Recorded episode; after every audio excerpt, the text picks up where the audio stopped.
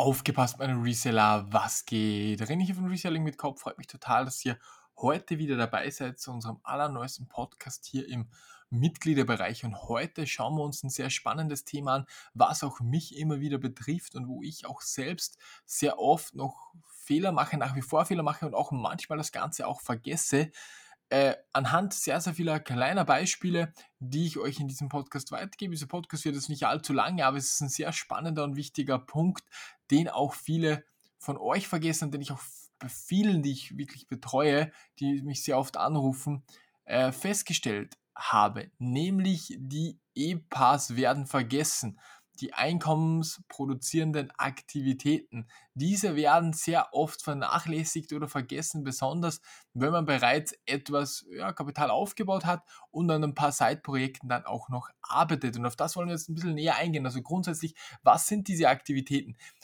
es ist, man muss seine Firma immer ein bisschen kategorisieren, okay, in welchen, wo verdienst du das meiste Geld oder wo verdienst du überhaupt Geld? Und das Punkt Nummer eins würde ich euch raten, so wie immer Zettel und Stift zu nehmen und mal zu schauen, okay, welche Einkommensquellen habe ich denn? Und bevor wir jetzt auf die E-Pass eingehen und, und, was da ein Fehler ist, den ich auch sehr oft mache, nehmt diesen Zettel und Stift, schreibt euch eure Quellen auf und wichtig ist einfach, dass du auch grundsätzlich in deiner Firma mehr solcher Quellen ähm, auch integrierst, weil wenn die eine Quelle ausfällt, wegbricht oder du äh, sagst, ja, da läuft es nicht so gut und du bist aber schon Vollzeit selbstständig, wenn ich das so sagen darf, dann könnte es natürlich problematisch werden, langfristig gesehen, wenn du jetzt ein paar Monate eine Flaute hast und du hast nur diese eine Einnahmensquelle, dann ist es nicht so nice, das Ganze. Und deswegen empfehle ich grundsätzlich, mehrere Einkommensquellen zu generieren. Und der eine oder andere wird sich jetzt fragen, ja, René, aber äh, ich habe halt nur den eBay-Shop und ich will kein YouTube machen und ich will kein Affiliate oder was weiß ich nicht machen. Äh, ist mir vollkommen klar, aber das hatte ich am Anfang auch nicht. Aber wie hatte ich das Ganze gemacht am Anfang, um trotzdem schon zwei bis drei kleinere Quellen zu haben. Ich habe mir meinen eBay-Shop gebastelt, dann habe ich auf Willhaben auch noch die relativ teuren Produkte auch nochmal eingestellt, um einfach äh, jetzt nicht so viel Zeit aufzuwenden, aber einfach so ein Cross-Listing auf, auf Willhaben gemacht und dort, wie gesagt, nur die teuren Produkte eingestellt, ähm, weil es einfach Preis-Leistung am besten war. Und das gleiche auch noch bei Spock gemacht. Also das, das heißt, ich hatte drei Einkommensquellen, zwei kleinere, den eBay-Shop natürlich am größten, das ist vollkommen klar, aber diese zwei kleineren haben auch immer wieder was abgeworfen. Man hat auch manchmal gemerkt, bei eBay ging weniger, dafür bei diesen Quellen wieder mehr. Es ist halt einfach so, du musst halt immer schauen, okay, wie gut läuft dein eBay-Shop, wie krisensicher ist dein Produkt, was heißt das, ist es ein Hype-Produkt und so weiter, das haben wir schon mal in einem anderen Video besprochen, aber das musst du definitiv auschecken. Und diese Einkommensquellen sind zwar cool so, äh, diese drei beispielsweise, die ich gerade genannt habe, ihr könnt statt Willhaben eBay Kleinanzeigen nutzen beispielsweise, aber was halt trotzdem ist, wenn jetzt die Kaufkraft der Leute grundsätzlich sinkt, also auf der ganzen Welt blöd gesagt, durch Inflation und so weiter, Zinserhöhungen kennt, kennen wir alle, ähm, äh, dann äh, schützen dich diese Einkommensquellen halt auch nicht. Da ist es halt vom Vorteil natürlich noch eine komplett andere zu haben. Zum Beispiel Dividendenaktien, obwohl das auch ein bisschen gekoppelt ist, aber ich glaube, ihr wisst, was ich meine. Oder eben halt einen YouTube-Kanal, der ein bisschen was abwirft oder eine Dienstleistung, die, die man halt immer wieder braucht, eine PC-Dienstleistung, wenn man PCs verkauft, solche Dinge. Also nehmt euch den Zettel und Stift und schreibt euch eure Einkommensquellen auf und wenn das jetzt nur eBay ist und ihr wollt das Ganze hauptberuflich selbstständig machen, dann wäre es wahrscheinlich vom Vorteil, ähm, einfach mal zu überlegen, okay, was könnte ich noch integrieren? Ein eigener Webshop ist sehr, sehr krisensicher, aber schützt, wie eben schon auch gesagt, wenn jetzt wirklich die Kaufkraft komplett sinkt, überall auch nicht so ein YouTube-Kanal beispielsweise, der durch die Klicks Geld generiert und durch Affiliate. Äh, Affiliate wird dann wegfallen, weil, wie gesagt, wegen der Kaufkraft, aber durch die Klicks, die Leute schauen vielleicht dann mehr YouTube, weil sie halt einfach, äh, ja, schauen wollen. Nur als blödes Beispiel, ihr wisst, was ich meine, glaube ich. Und das ist ein wichtiger Punkt. Also, das ist mal die erste To-Do. Und jetzt kommen wir eigentlich zu, zu diesem Kernthema von, von, von diesem äh, Podcast, nämlich äh, die E-Pass.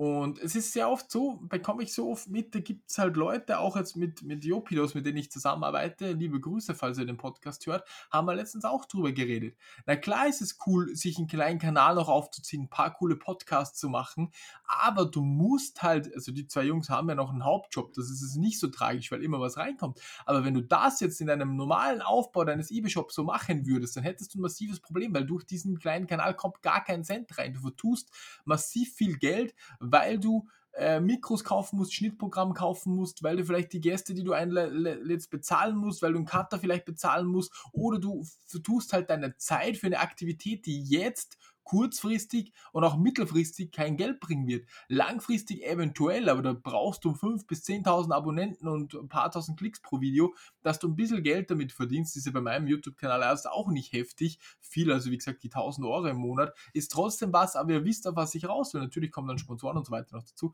Aber die einkommensproduzierenden Aktivitäten, die darfst du nicht vernachlässigen. Du musst deinen Hauptfokus, deine Hauptzeit, musst du hundertprozentig auf diese Aktivität setzen, die äh, dir das meiste, das meiste Geld bringen, weil ansonsten wird es extrem schwierig werden und wird es dir, wenn du jetzt hauptberuflich selbstständig bist, äh, das Genick brechen, wenn du zu viel Zeit in Aktivitäten steckst, die dir keinen Cent bringen und eigentlich langfristige Dinge sind. Und wie sollte man da vorgehen?